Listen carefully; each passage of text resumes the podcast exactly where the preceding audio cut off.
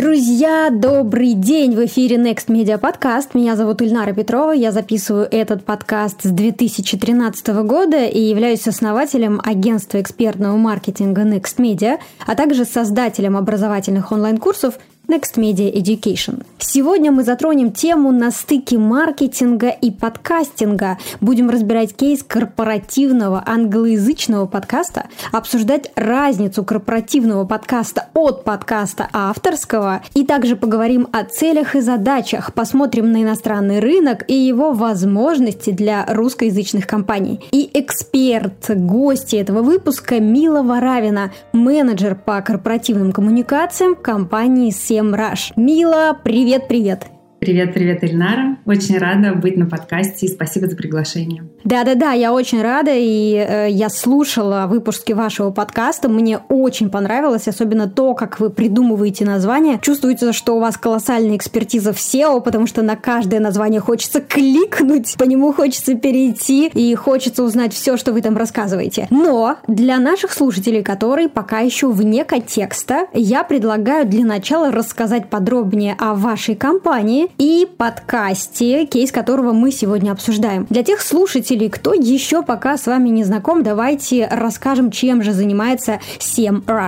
SEMrush. Семраж – это сервис для маркетологов, который помогает увеличить узнаваемость бренда онлайн и помогает маркетологам лучше позиционировать свои компании и лучше ранжироваться в Гугле. Но это не все, чем мы занимаемся. У нас огромный toolkit. У нас на данный момент более 45 инструментов, где маркетологи могут отслеживать свои SMM-компании, контентные компании, где они могут следить за своими позициями и за позициями конкурентов а, в Гугле и смотреть, что они могут сделать для того, чтобы ранжироваться на CRPA, подниматься выше и таким образом, чтобы их аудитория узнавала о них быстрее и эффективнее. Если мы поговорим о э, истории нашей компании, то Semrush органи- был организован в 2008 году. Это международная IT-компания с российскими корнями, но у нас никогда не было цели сначала попробовать в России, а потом выйти на иностранные рынки. Мы сразу были нацелены на Запад, и это у нас получилось. Э, таким образом, это был небольшой стартап изначально. Потом мы росли-росли, и наш первый миллион пользователей мы получили через 8 лет. Это был долгий, кропотливый путь. Начинали мы как SEO-инструмент, потом расширяли свой тулкит. И на данный момент у нас уже более 6 миллионов пользователей из 140 стран. 7 офисов по всему миру, более 900 сотрудников, которые работают в разных локациях. Что любопытно, некоторые из наших, э, из наших клиентов называют нас швейцарский нож конкурентной разведки для маркетологов, что нам очень льстит и очень э, симпатично нас характеризует. Звучит очень круто. Конечно, очень крутая история. Не так много мы знаем э, российских бизнесов, IT-бизнесов, которые стали по-настоящему глобальными. Буквально на скидку мне, может быть, в голову только лаборатория Касперского приходит сразу. И больше я, пожалуй, никого вспомнить и не могу. Теперь в моем ассоциативном ряду рядом с лабораторией Касперского будет ваша компания 7 Rush. Очень круто. Итак, в 2018 году э, вы в компании решили запустить свой брендированный подкаст – Э, правильно ли я понимаю? И что вас сподвигло? Почему вдруг вам стал нужен подкаст? Да, мы смотрели на рынок, мы вообще с широко распахнутыми глазами смотрим на рынок всегда и на все возможные каналы, через которые мы можем продвигаться. Смотрели на рынок, увидели, что это было трендово, захотели получить новый канал коммуникации с аудиторией и Поскольку у нас очень сильная экспертиза в SEO, у нас огромное количество а, инфлюенсеров и друзей бренда, которые а, в общем, вокруг, в нашем поле, в нашем пространстве всегда присутствуют. И э, мы увидели, что один из таких друзей бренда, э, в общем, неплохой подкастер, Дэвид Бэйн. Э, мы с ним, он англичанин, мы с ним заключили первый контракт. Вообще идея была в том, чтобы выкупить его готовый подкаст и взять его э, как white label Э, сделать под нашим именем. Мы так и поступили. Вот Дэвид был э, какое-то время хостом подкаста, и говорили ребята чаще о э, SEO-направленных темах. Вот. Затем мы решили взять дополнительного хоста, чтобы, может быть, э, добавить немного инклюзивности нашему проекту. Мы взяли женщину, а, американку, и они вместе стали вести подкаст. Мы расширили э, наши тематики от только SEO-шной до четырех разных направлений. Там был и контент, и кейсы, и реклама. В общем, аудитория расширялась. Но потом произошла какая-то заминка с Дэвидом, и подкаст э, остался без хоста. И таким образом, в середине, э, в середине лета 2019 года подкаст ушел на вынужденную паузу, и на такой паузе находился до декабря. После чего его подхватила я. Изначально я пришла в компанию э, чуть более года назад, но нужно отдать должное Семрашу. Это удивительная такая площадка для реализации самых смелых идей э, специалистов и людей. И поэтому вот за последний год я уже сменила четыре должности. Это, ну, какой-то колоссальный э, темп на самом деле, но это позволяет тебе быть все время в тонусе и все время учиться, учиться чему-то новому. Я себя называю так, что я все время в состоянии новичка. Это, конечно, очень стрессово, с одной стороны, но с другой стороны, очень кайфово и не дает себе расслабиться. Занималась я пиаром, и э, мои коллеги, которые сидели по соседству в кабинете, обсуждали какой-то грандиознейший проект, от которого, если честно, вставали волосы э, дыбом, потому что если, если представить себе эту идею, то это, ну, кажется, что, ребят, вы сошли с ума, это невозможно. Но это возможно. В общем, ребята, мои коллеги придумали 24-часовую онлайн-конференцию, которая будет вещаться нон-стоп 24 часа с трех континентов. То есть мы начнем в студии в Сиднее, передаем слово, э, передаем слово Лондону, Лондон передает слово Нью-Йорку, Нью-Йорк передает слово Сан-Франциско. Таким образом, мы 24 часа в сутки без перерыва вещаем. У нас было 48 спикеров, которые каждые полчаса сменяли друг друга. Когда я услышала об этой идее, я подумала, что это, ну, мало того, что невозможно, а во-вторых, это, ну, как-то настолько драйвово, что я хочу. И меня позвали э, поучаствовать, приглашать спикеров, быть программным менеджером, потому что до этого я уже делала э, одну из конференций очень много лет назад, в 2013 году, она называлась Vision э, «Мировые тренды в Петербурге», на которой была ты. Вау, вау, вау! И тут круг замкнулся. Круг замкнулся, я сама лично тебя приглашала. И теперь, ну, и учитывая этот опыт и предыдущий опыт, я сказала, ребята, я бы хотела попробовать. В общем, а, если подытоживать все, то я лично приглашала все 48 спикеров из топовых мировых брендов уровня Google, Twitter, Facebook, а, Amazon э, и так далее, все самые топовые глобальные бренды. У нас была очень высокая планка, и мы ее выдержали. И после этого, когда мы ре реализовали этот проект, я вышла с опытом приглашения огромного количества спикеров с, с теплыми контактами, с базой в 2000 человек, которым я сама лично писала, и мои коллеги просто сказали – Смотри, Мила, у нас есть проект подкаста, который э, висит без дела, лежит в долгом ящике. Давай ты его возьмешь, потому что ты сможешь легко привлекать гостей. Я сказала, давай. Опыта в подкастинге у меня не было никакого. Пришлось эм, быстро в омут с головой погрузиться в эту пучину интереснейшую. Я, ну, это был потрясающий опыт. Вот, я так я начала. И в декабре я пригласила нашего первого хоста. Это была американка а, с опытом в, под, в подкастинге десятилетним. Она такая известная а, американская подкастерка а, Эспри Дивора, у которой свой подкаст Women in Tech.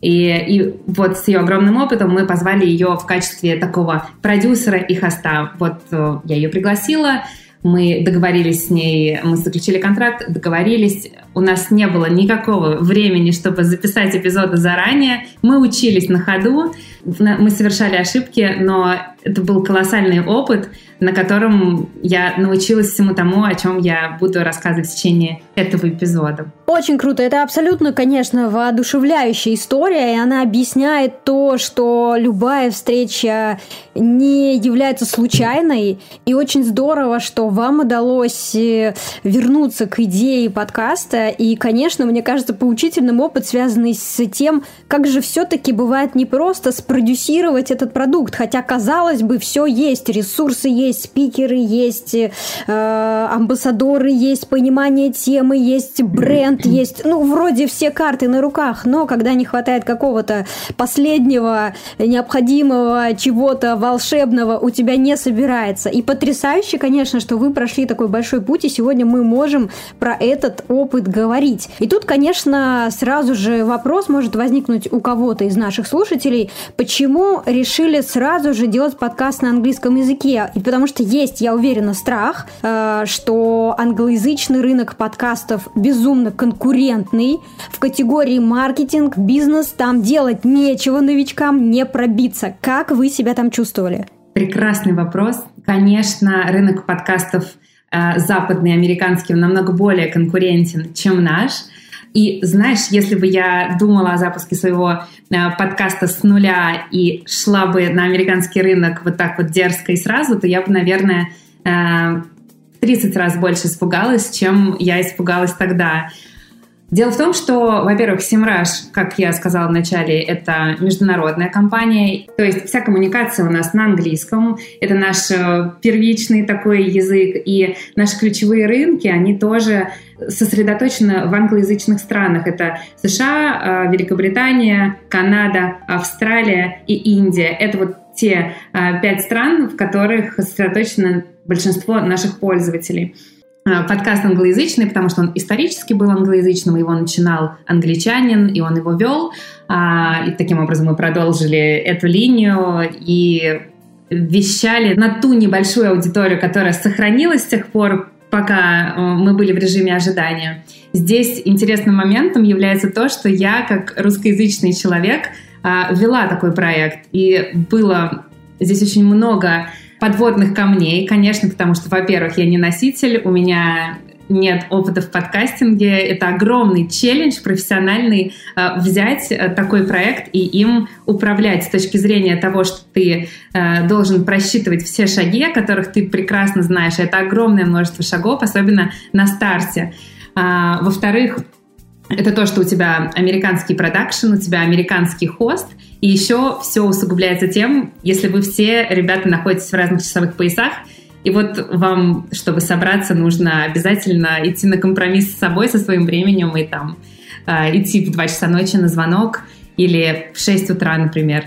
Вот, но это наши реалии, это то, с чем мы всегда сталкиваемся. Вот, а вот интересно, были ли у вас какие-то случаи так называемого misunderstanding? Наверное, я не, не вспомню таких случаев, потому что тот уровень а, владения языком, который есть и у меня, и у моих коллег, он, в принципе, позволял нам а, всем понимать друг друга, а, ну, не то чтобы с полуслова, но хорошо понимать. И вот э, вопрос, который касается того, как у вас организован продакшн. Мне интересно, насколько много деталей вы согласуете? То есть согласуете ли вы все вопросы, согласуете ли вы тональность ведения интервью, согласуете ли вы количество шуток, которые должны прозвучать в эфире? Почему мы решили пригласить in-house хоста? Потому что мы решили, что Лора знает лучше наш продукт, потому что ей комфортнее быть частью нашего вот этого проекта. Она знает намного больше вещей, чем знала Эспри, поэтому мы пригласили ее. И с ней а, у нас уже снялось гораздо больше сомнений и страхов по поводу того, а, что человек может что-то сказать не так, потому что, во-первых, Лора пиарщица, это очень удобно, потому что она заранее знает, чего нельзя говорить. Отвечая на твой вопрос, эм, как мы согласовывали наши сценарии, на самом деле когда мы наняли продакшн-студию. Это была американская компания Lemon Pie. Прекрасные ребята, которых я всем всячески рекомендую. С ними мы выработали такой workflow, так будем говорить, а, такой алгоритм действий, о котором мы договорились на берегу. Они составляли для нас тщательный сценарий каждого эпизода. Это причем э, в каждом сценарии в кажд... там был ряд вопросов, потом были подвопросы, потом были вопросы на случай, если, что если пойдет туда, что если пойдет сюда. А, таким образом, мы хотели снять любые возможные риски того, что Лора, как пиарщица, может не попасть а, в аудиторию маркетологов, может, она может не знать каких-то тонкостей или просто не быть э, столь осведомленной. Вот, и ребята э, присылали нам сценарий, который вычитывала полностью я.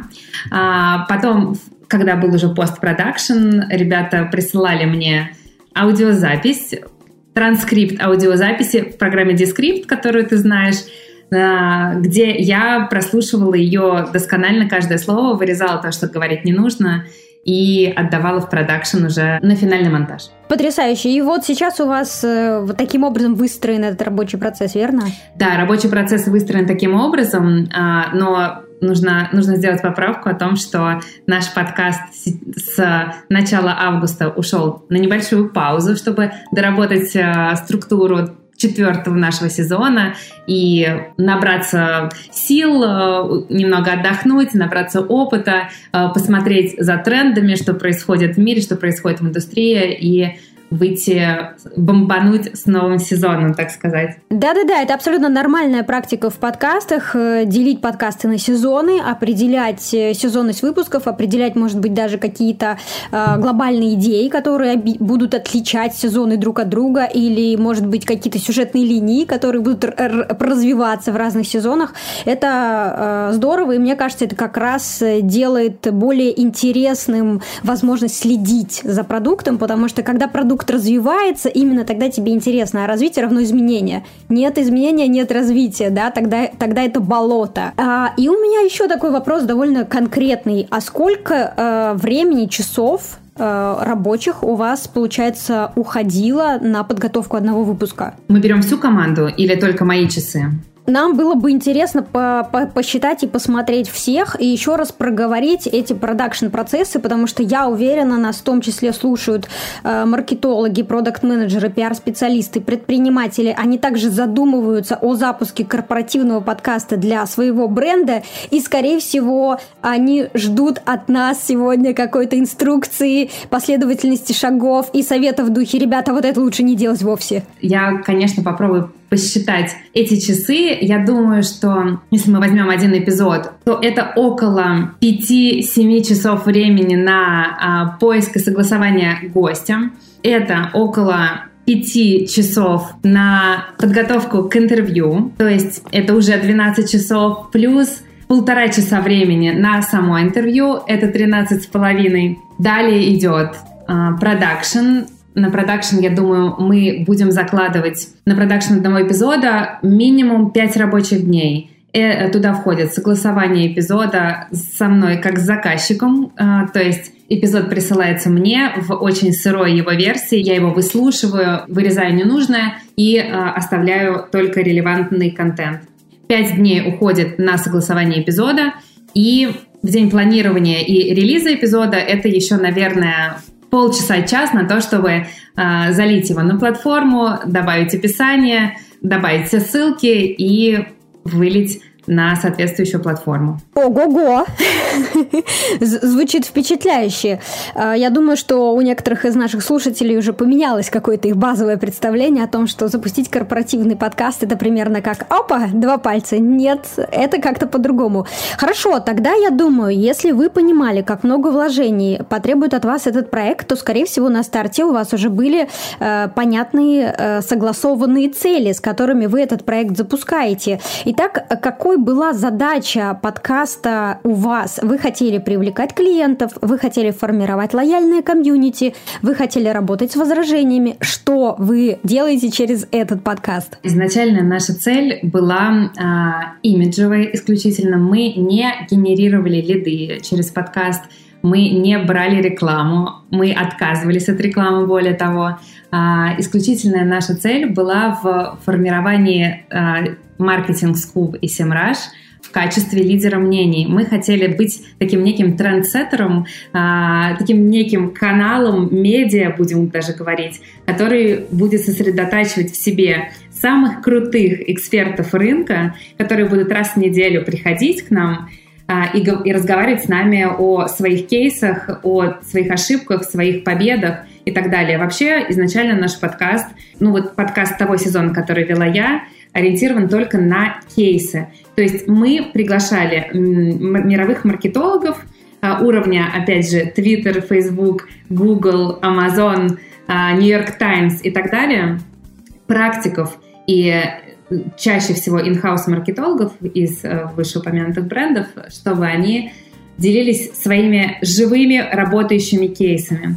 Также между также этих in-house маркетологов мы иногда разбавляли ребятами из агентств, поскольку у них огромная экспертиза а, с, разными, с разными их клиентами, и им есть что рассказать, им есть что прокомментировать, у них тоже свои уникальные кейсы которые касаются того, как они вырастили трафик э, с нуля там, до 150 тысяч за полгода, как они развивают свой блог, как, как вырасти, вырастить свои позиции в Гугле и так далее, и так далее. Вот эти все темы мы а, обсуждали раз в неделю у себя. Таким образом, наша цель а, заключалась в том, чтобы стать а, чтобы быть лидером мнений, чтобы быть единственным подкастом а, пространстве, которое говорит о кейсах. И когда мы анализировали все это англоязычное пространство подкастов о маркетинге и бизнесе, мы как раз заметили, что, скорее всего, все ребята говорят о самых разных вещах, но только не о кейсах. Кейсов они касаются поскольку постольку. И тут мы поняли, ага, здесь а, будет наша ниша, здесь мы будем выигрывать, а, даже несмотря на то, что поле конкурентное, многие ребята уже ушли очень далеко, и есть такие акулы э, рынка, которых очень сложно обогнать, которые есть во всех директориях, э, которые на первых, на самых топовых позициях в Apple подкастах, э, на которые, конечно, ориентируется весь англоязычный мир. И мы знали, что мы очень далеко, но мы вот поняли, в чем наше конкурентное преимущество, и давили на него, и везде рассказывали о том, что мы про кейсы. Маркетинг скуп про кейсы. Круто. И если говорить о цифрах, о показателях по прослушиваниям, на которые вам удалось выйти, то какой порядок? Я бы сказала, что это около 3-4 тысяч э, скачиваний в месяц. А, мы, конечно же, анализировали эти цифры чаще всего и с огромной тщательностью, как делают все, потому что это наш самый главный показатель. А, мы задавались вопросами очень много раз, мы спрашивали у всяких разных экспертов, и американских, и русскоязычных, мы спрашивали, ребята, какой бенчмарк? Ребята, сколько должно быть? Вот расскажите нам, классно ли мы делаем, а, достигаем ли мы тех показателей, которые считаются хорошими, но мы поняли то, что ответа нет. Ну, наконец-то хотя бы кто-то честно сказал об этом в нашем подкасте. Спасибо, спасибо, Мила. Вообще, э, мне очень понравилось мнение э, Роба Волш, это э, сооснователь компании Lipsin, одного из хостингов подкастинговых, который такой очень медийный, приятный человек, он очень много говорит о подкастинге в целом. Я вот его слушала, задаваясь вопросом, сколько же прослушиваний а, считается крутым показателем, какая глубина прослушивания считается хорошей. И он сказал так. И какая длительность прослушивания, какая длительность эпизода считается хорошей, а на какой длительности э, э, слушатели будут отваливаться. И он сказал так, ребята, расслабьтесь. Длительность любая. Главное, чтобы контент, контент uh, is king. И сказал он, и главное, чтобы контент заходил, чтобы он попадал в аудиторию, чтобы он был релевантным. А, что касается количества прослушиваний, Роб сказал так, ребята, если ваш подкаст слушает более 200 человек, то вы уже победитель, потому что это значит, что вы уже вышли за рамки своей семьи, своих друзей. Вот за этот вот пресловутый круг, о котором все говорят, что первый наш охват — это наши Э, собственные, ну, наш ближайший круг, наше окружение. Если вы вышли на цифру больше 200, то вы уже классный подкастер. Вот, мы, конечно, не ориентировались на это, но мы поняли, что ну, мы смотрели, конечно, за тем, сколько скачиваний набирает каждый из эпизодов. Э, в зависимости от темы мы понимали, что заходит лучше, э, и таким образом приглашали, варьировали гостей и отказывались от некоторых, когда понимали, что эта тема, скорее всего, будет проигрышной. Вот. И да, отвечая на этот вопрос, это около 3-4 тысяч на эпизод. Самое большое количество скачиваний набирали эпизоды с Гуглом или такие очень практические практичные э, названия эпизодов, такие как как вести блог в 2020 или вот какие-то такие очень кликбейтные названия, которые наверняка, на которые захочется Я кликнуть. люблю, я люблю, я, фа, я фанат названий ваших подкастов. Я когда прочитала эти названия, как, как стихотворение, я просто э, э, зачитывалась, было не оторваться. Серьезно, я после этого сняла скриншот названий ваших подкастов. Отправила Ане, редактору нашего подкаста, и говорю, Аня, а можно нам тоже?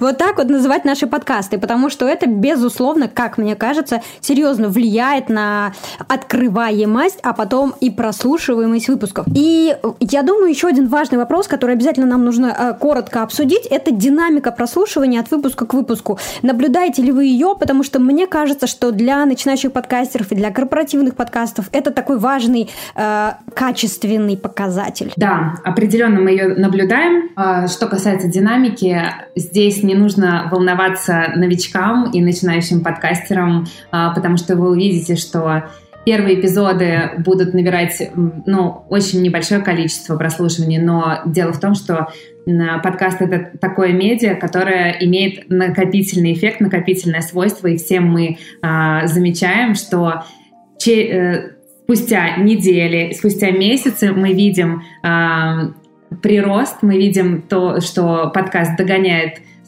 слушателей, что они откуда-то вдруг появляются. Мы понимаем, что нас где-то упомянули, и вдруг есть какой-то прорыв. Поэтому здесь определенно есть накопительный эффект, и если вы будете правильно продвигать свой подкаст, то вы определенно увидите рост, э, и он будет таким планомерным и поступательным.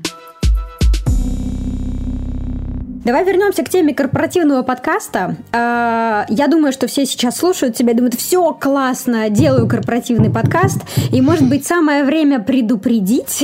Может быть, подкаст может навредить бренду. И каким бизнесом а, брендированные подкасты ты бы не рекомендовала? Я бы не сказала, что какому-то из видов бизнеса я бы не рекомендовала делать подкаст. Единственное, что, а, конечно, какие-то компании каким-то компаниям более свойственно доносить информацию э, в таком формате или онлайн, или присутствовать в формате видео или аудио для своей аудитории. Но э, что касается того, как подкаст ну, может навредить, особенно корпоративный, то очень, здесь очень тонкая грань. Если я, будучи э, ведущим корпоративного подкаста, выхожу в это пространство, значит, я — это голос бренда. И все, что я говорю, отражается на моем бренде, на его репутации, на том, как его воспринимает аудитория. Поэтому каждое слово, сказанное мной, оно должно быть продумано дважды и трижды проверено с моей пиар-командой. Поэтому здесь нужно быть очень аккуратным, и понимать, что все, что вы скажете, может быть использовано против вас. Мы всегда, а, особенно работая на западный рынок, держим это в уме, потому что это очень важно и критично. Также, мне кажется, что может еще навредить, если это плохой звук, плохой, э, плохой звук, это сразу минус в карму. Мне кажется, что э, плохой контент, непродуманный контент и сделанный на коленке – контент может навредить также вашей репутации. Хорошо. Теперь э, вернемся к цифрам. Допустим, наш слуш... нас слушает маркетолог э, в какой-то корпорации, и он уже приступил у себя в уме к разработке идей, к планированию э, и готовит этот проект, чтобы представить руководству. И здесь ключевую роль играют бюджеты расходы на реализацию. Ему нужно все посчитать, чтобы защитить эту идею. Так вот, э, можно ли это просчитать заранее, как, например, вы вы оценивали вложения на старте и на что, собственно, обязательно нужно заложить бюджет? Это мой любимый вопрос. А, здесь моим ответом всегда является чек-лист. А, когда я начинала делать подкаст, ко мне пришла моя американская продюсерка. Это важно. Это, это важно. Это важно. 2020 год. год. Ко мне пришла американская продюсерка, у которой был колоссальный опыт в подкастинге. Она посадила меня на звонок с собой. Я, я как, помню, как сейчас помню, это было 2 января. Э, все мои коллеги отдыхали. Я пришла в офис, потому что нужно было срочно запустить подкаст. Она меня посадила напротив себя по...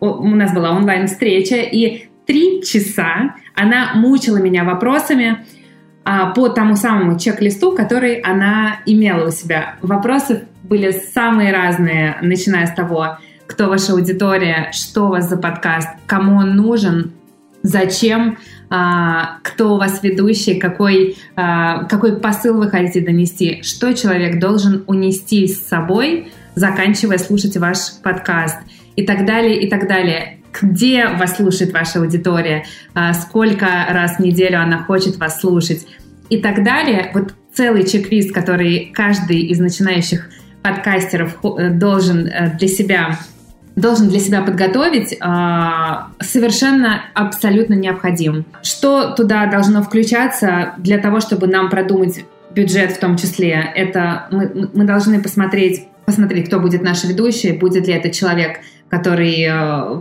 призван со стороны, или это будет наш коллега, которому не нужно платить отдельных денег. Также нам нужно продумать полностью техническую сторону вопроса, оборудование, хостинг и весь вот этот огромный блок важный. Также нам нужно понять, кто будет делать продакшн нашего эпизода, кто будет заниматься монтажом, постмонтажом и так далее, кто будет заниматься маркетингом, какие цифры, э, какой бюджет мы туда заложим, кто, наконец, будет в нашей команде, кто это будет, э, будет ли это один продюсер, один редактор и ведущий, потом это будет звукорежиссер, маркетолог, или мы все сконцентрируем на одном человеке, но ну, тогда я искренне пожму этому человеку руку, пожелаю удачи и скажу, и скажу, что так не работает. Тебе нужна команда.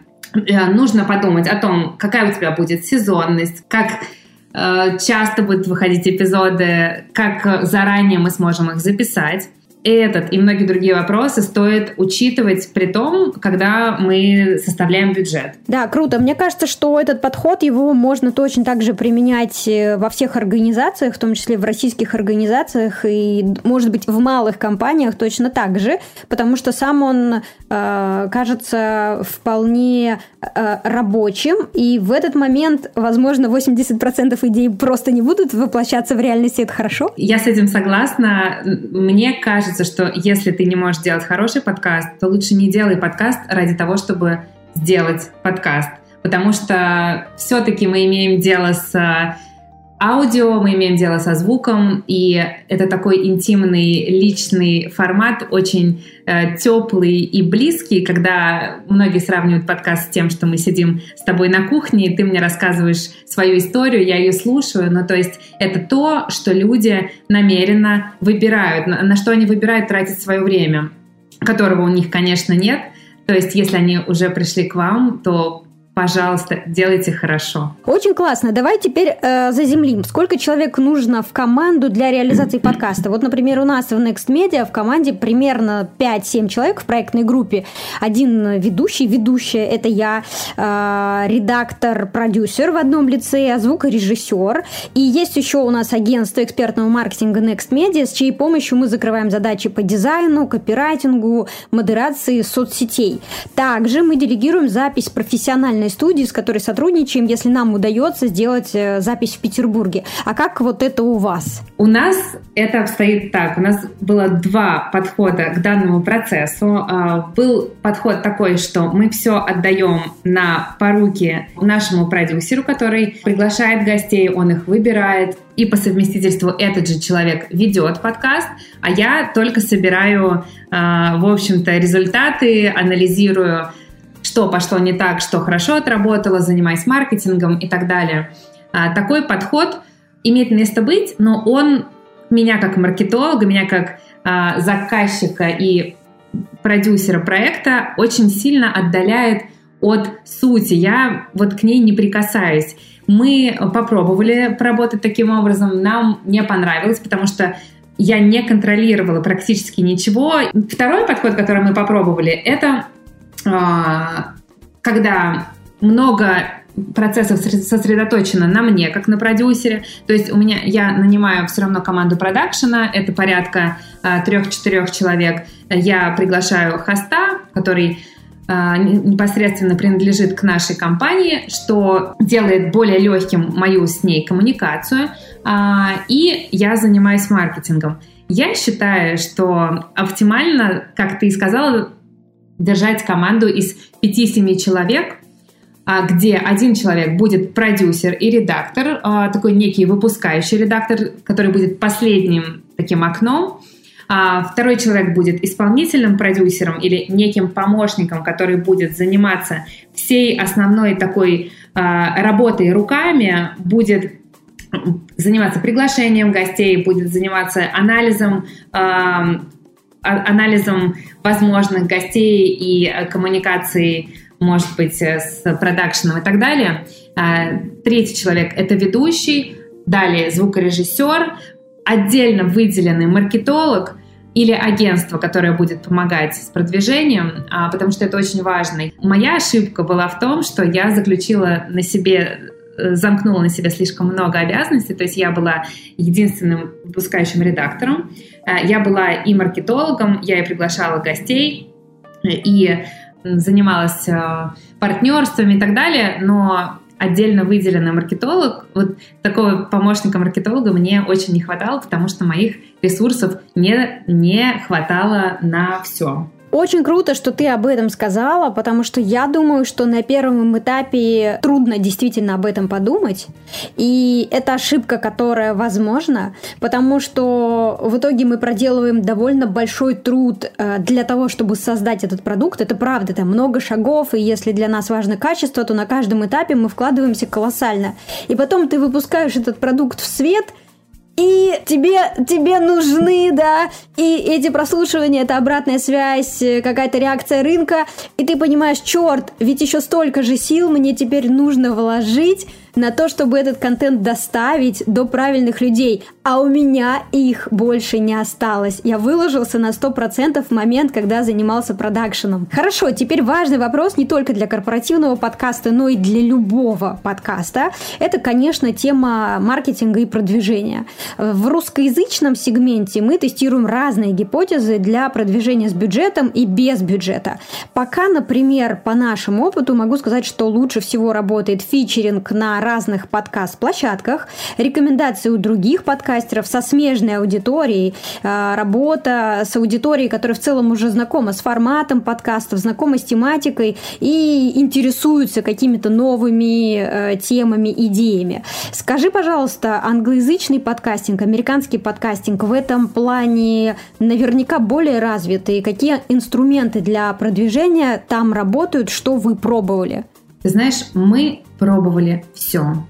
А, мы начали органического промо в наших соцсетях, поскольку у Семраши довольно такая крепкая база подписчиков в Твиттере, это более 120 тысяч. А, у нас огромная база на LinkedIn, у нас активный Facebook, у нас есть группа, закрытая группа в Фейсбуке, где а, присутствуют только наши клиенты. Это исключительно активные пользователи, интересующиеся, лояльные и такие теплые и всегда откликающиеся на любой контент от нас. Таким образом, начали мы с органики. Потом мы попробовали платное промо а, в соцсетях. Это был платный Facebook, а, платный Instagram, соответственно. Там у нас ничего не получилось, а, просто потому, что нам показалось, что этой аудитории платная реклама подкастов просто непонятна. Мы проанализировали это и поняли, что э, работают другие каналы, что, скорее всего, это либо рекомендации, либо какое-то сарафанное радио, либо это подборки, либо люди тебя гуглят, но вот платное промо у нас не зашло. А, что дальше? Наш американский партнер, наш продакшн а, со страшной силой рекомендовал нам а, такую активность, как guest tours, он это называл, то есть это э, такой процесс, когда э, ведущий нашего подкаста ходит на другие подкасты в качестве гостя и рассказывает там про маркетинг скуп. Э, мы сделали так несколько раз, наш, наш партнер утверждал, что это самый эффективный метод по набору дополнительной аудитории, а, но нам показалось, что у нас нет такой роскоши во времени, и мы решили заниматься продвижением в других каналах. Также, конечно, а, еще один эффективный канал продвижения — это гости и их аудитория, которых мы просили э, делиться эпизодом, делиться в своих соцсетях и э, со своей пиар-командой, чтобы они включали их в свои имейлы и так далее. Также мы работали с инфлюенсерами очень близко. У нас огромная база друзей бренда, будем говорить, по всему миру, и мы часто любезно просили их опубликовать информацию о нашем подкасте у себя, они это с радостью делали. Также мы делали с ними активности какие-то, какие-то конкурсные, где привлекали аудиторию и сподвигали ее что-то сделать, например, оставить отзыв а, о подкасте или написать, а, какого следующего гостя они хотят видеть у нас. И самый лучший вопрос или самое лучшее предложение гостя или самый лучший отзыв а, получал какой-то свек от Семраж. Вот. Также а, очень эффективным а, способом маркетинга и продвижения подкастов а, мы находим так называемый на английском языке content repurposing, то есть превращение эпизода твоего подкаста в множество разных кусочков контента, начиная от аудиограмм, всем нам известных, это когда есть статичная картинка, на которую накладывается голос, бегущая строка, как будто бы э, вот эта вот говорящая голова вещает на 30 э, секунд или минуту о том, э, какую-то главную мысль из эпизода доносит. Вот. Также это могут быть блог-посты, которые э, эпизоды подкаста могут быть переписаны, а, статьи, цитаты, которые можно поместить потом на фирменный баннер и, собственно, распространять во всех ваших соцсетях. А, еще один метод, которым мы пользовались активно, были email-рассылки на нашу базу, где мы писали о том, э, ребята, смотрите, в феврале мы сделали а, вот такие эпизоды, в марте вас ждут такие-то гости, пожалуйста, приходите, присоединяйтесь, ну, подогревали таким образом интерес. Очень важным также было SEO, э, SEO-оптимизация названий тех самых, на которые ты обратила внимание, и э, show notes, то есть описание текстовое под подкастом. Названия были очень важны для того, чтобы нам лучше а, ранжироваться в Apple подкастах, чтобы нас легче находили. Есть а, специальные алгоритмы. Мы изучали алгоритмы Apple подкастов и понимали, что определенные названия э, заходят лучше, какие-то цифры не заходят. Если в Apple подкасте в начале эпизода стоит, например, на, э, номер эпизода, например, эпизод номер 315, то Apple не очень любит такое, и мы это поняли и убрали все цифры из названий. Вот, и так далее, и так далее. Конечно, мы следили за тем, чтобы названия были, опять же, кликбейтными, чтобы в них были цифры, чтобы в них были какие-то чтобы у них был какой-то вау-эффект, где можно сразу понять, о чем речь, или это какой-то колоссальный рост, или это какие-то запредельные проценты, или это бренд Google или бренд Amazon, который, конечно, всегда э, играет свою роль в том, чтобы на название кликнули. Еще известный, известный факт про алгоритмы Apple — это то, что если ты, как начинающий подкастер, выпускаешь э, свой подкаст, и он бомбит в первые 48 часов, то ты попадаешь, э, автоматически попадаешь трендинг позицию в Apple подкастах, и это прибавляет тебе а, а, узнаваемости, тебя видят больше людей, на тебя кликают, тебя больше слушают, то есть а, секрет в том, чтобы продумать, свой, продумать и запустить свой подкаст так, чтобы он а, вылетел в топ а, Apple, где он провисит несколько дней, и это придаст а, это сразу половина к успеху, потому что у нас не получилось этого сделать. Мой подкаст уже какое-то время жил. С нами это не сработало, но я вот всем э, начинающим подкастерам рекомендую обратить на это внимание и прямо-таки подогреть аудиторию, пригласить их заранее, осведомить их, оповестить за пару-тройку недель о том, что грядет ваш подкаст. О боже, что это будет? Скорее! Да, да, да, да, да. И, а, это на самом деле очень ценные рекомендации, потому что мало кто на этапе запуска подкаста задумывается о том, как важно подогреть аудиторию, и задумывается о том, как в итоге это может сказаться на выдаче э, на разных платформах. И действительно, вот этот буст, который вы себе органически на старте можете обеспечить, он может дополнительно подогреваться платформами, если совпадет, да, вот, э, вот эти самые поведенческие проявления э, ваших слушателей совпадут с тем, как э, их будут анализировать алгоритмы. И очень важно сделать это в то самое правильное время. Отлично. Э, Мила, в конце каждого выпуска мы просим гостей делиться каким-то бонусом для слушателей нашего подкаста, и мы обязательно оставим на него ссылку в описании нашего подкаста. Скажи, пожалуйста, что э, это будет, чем вы готовы делиться? Я с огромной радостью поделюсь с нашими слушателями чек-листом для запуска подкаста. Я я как человек, который сама запускала подкаст с нуля без опыта, знаю, насколько это критично, насколько важно просчитать шаги. Э, и вот недавно ко мне обратилась моя коллега из HR-департамента, э, которая собирается запускать HR-подкаст э, в нашей компании.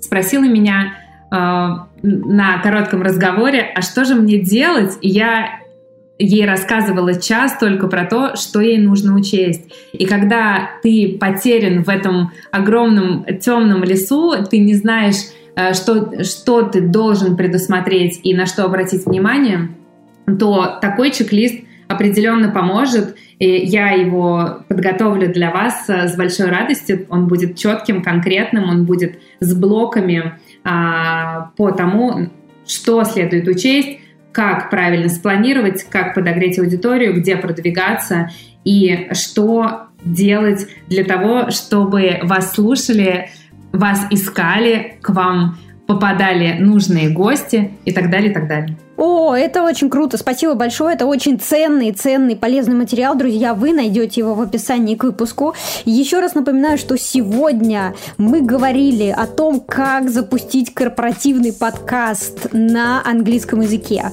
Мы говорили о том, как продумать процесс запуска. Мы говорили о том, как защитить эту идею внутри компании. Мы говорили о том, кто обязательно должен быть в вашей команде для того, чтобы вам вам удалось запустить подкаст и не умереть в конце. И, конечно, мы говорим про маркетинг и в том числе про SEO на платформе Apple, а это, конечно, в определенном смысле черный ящик. Итак, друзья, я, кстати, вам рекомендую от себя лично подписаться на подкаст Marketing Scoop, хотя бы для того, чтобы посмотреть эти заголовки. Ну и, конечно же, для того, чтобы послушать несколько эпизодов, потому что мы с вами, ну, я думаю, вы со мной согласитесь, что те тренды, которые сейчас являются знаковыми на Западе, определенно точно будут э, актуальными для нас, просто пройдет еще немного времени. И для нас, для маркетологов, это замечательная возможность немножко играть на опережение. Поэтому подписывайтесь на Маркетинг Скуп на всех площадках. Э, я вас уверяю, вам понравится. Там действительно интересно и с точки зрения контента, и с точки зрения подачи, и с точки зрения качества звука. Совершенно чувствуется, да, что это подкаст на высоком уровне. И мы с вами тоже обязательно встретимся в следующем выпуске Next Media подкаста. Всем хорошего дня! Спасибо большое. Пока-пока. Пока-пока.